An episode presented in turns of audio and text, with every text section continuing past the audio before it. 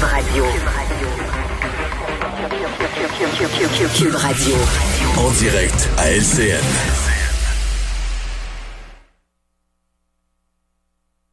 « 8h30 minutes en direct des studios de Cube Radio. C'est l'heure du commentaire de Richard Martineau. Bon début de journée, Richard. Salut, Pierre-Olivier. On se parle de vaccination parce que c'est un enjeu qui s'impose au début de la campagne électorale fédérale. Et selon toi, Aaron O'Toole piétine en ce moment. Il est en train de s'enfarger euh, dans, dans, la plure de banane que lui a gentiment déposé Justin Trudeau avant la campagne. Exactement, un piège à ours hein, que Justin Trudeau vraiment a mis devant Aaron O'Toole parce que est-ce qu'il y a quelqu'un qui croit vraiment qu'il y a un fonctionnaire fédéral qui va perdre son emploi parce qu'il n'est pas vacciné? Voyons donc, écoute là, tu es un fonctionnaire fédéral, tu peux organiser un gangbang dans ton cubicule, je pense, et tu ne perdras pas ton emploi. Écoute, ça m'étonnerait énormément qu'il y en ait un qui le perde, mais bref, écoute, on sait que c'est un piège à comme tu dis, une plure de banane. Mais là, Erin O'Toole, qui veut pas vraiment répondre, euh, j'ai le goût de dire, Andrew Scheer sort de ce corps. Souvenez-vous, le débat sur l'avortement, Andrew Scheer, on disait, est-ce que vous êtes pour et contre? Eh. non, mais est-ce que vous êtes pour... Oui, oui, c'est ni oui ni non, mais son contraire. On comprenait pas vraiment. Et là, Andrew Scheer, bon, il y a de la difficulté vraiment à se dépatouiller avec cette question-là. Surtout, moi, ce qui, ce qui m'énerve un peu, puis je vais te le dire, c'est qu'il y a de la difficulté à dire tous mes candidats et mes candidates aux élections vont tous être vaccinés. Et ça, c'est de son ressort. C'est lui qui est le chef du parti. Il veut pas le dire. Pourquoi? Ben, parce qu'au sein de son parti, Parti conservateur, il y a des gens qui sont anti-vaccins. Il y a des gens qui veulent pas se faire vacciner. Et ils veulent pas, ils veulent pas se s'aliéner cette partie-là. Tu sais, les partis maintenant sont poignés avec des extrémistes dans leur sein.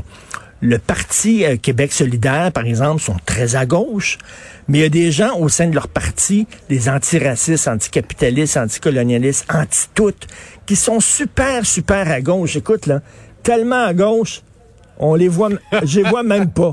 Ils sont super à gauche. Et du côté des conservateurs, écoute, c'est la même chose. Ils ont des gens très à droite qui, naturellement, devraient être dans le parti de Maxime Bernier, qui, dès que le gouvernement fait quelque chose, il crée la dictature. Liberté! Il y en a chez les conservateurs. Ils sont tellement à droite que là, tu regardes à droite et tu les vois pas non plus tellement ils sont loin. Donc, écoute, il est comme pogné avec son aile très à droite. Il veut pas se les aliéner. Donc, ce qu'il fait, c'est il veut pas vraiment parler et c'est un peu dommage. Mettons, ça commence mal, sa campagne pour Erin O'Toole. Et tu as raison, ça nous rappelle Andrew Shears, cette hésitation qui a fini par lui coûter cher.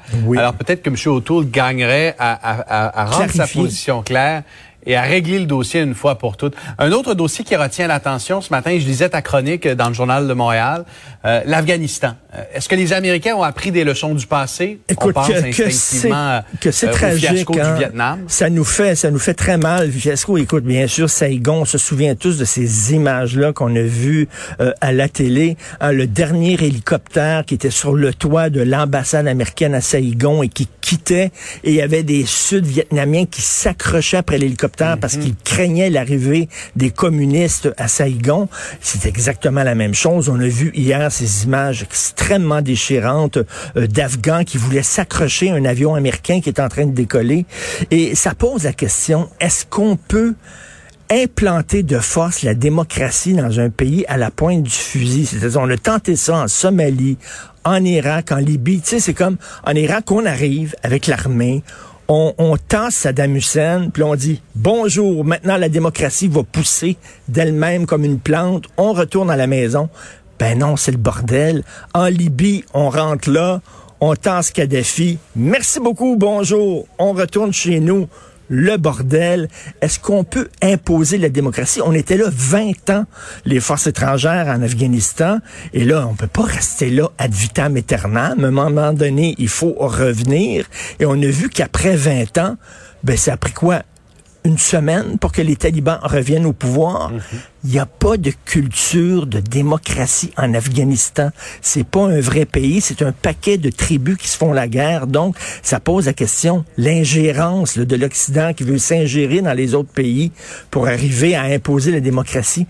C'est facile à dire, c'est pas facile à faire. Une chose est sûre, Pierre-Olivier, en terminant, il faut rapatrier au plus sacrant les Ah Afghans qui nous ont aidés. On a une dette morale envers eux parce que eux, si les talibans rentrent, ils sont finis, ils se font égorger. Donc, euh, je pense qu'il faut les rapatrier, mais ça aussi, c'est complexe. Mais faire la guerre, euh, en terminant, c'est payant? C'est très payant, Richard. Regarde toutes ces entreprises du complexe militaro-industriel Ah ben oui. aux États-Unis, les Raytheon Technologies, qui ont en- en- engrangé des centaines de millions de dollars en contrat pour euh, vendre des armes. Là. Euh, Tout à une fait. des raisons qui se cachent derrière. euh, Ils se font énormément d'argent avec ça et j'imagine que le, le- le journaliste économique en toi va nous euh, sortir peut-être une chronique là-dessus bientôt. Salut Pierre-Olivier. tu, tu vois juste.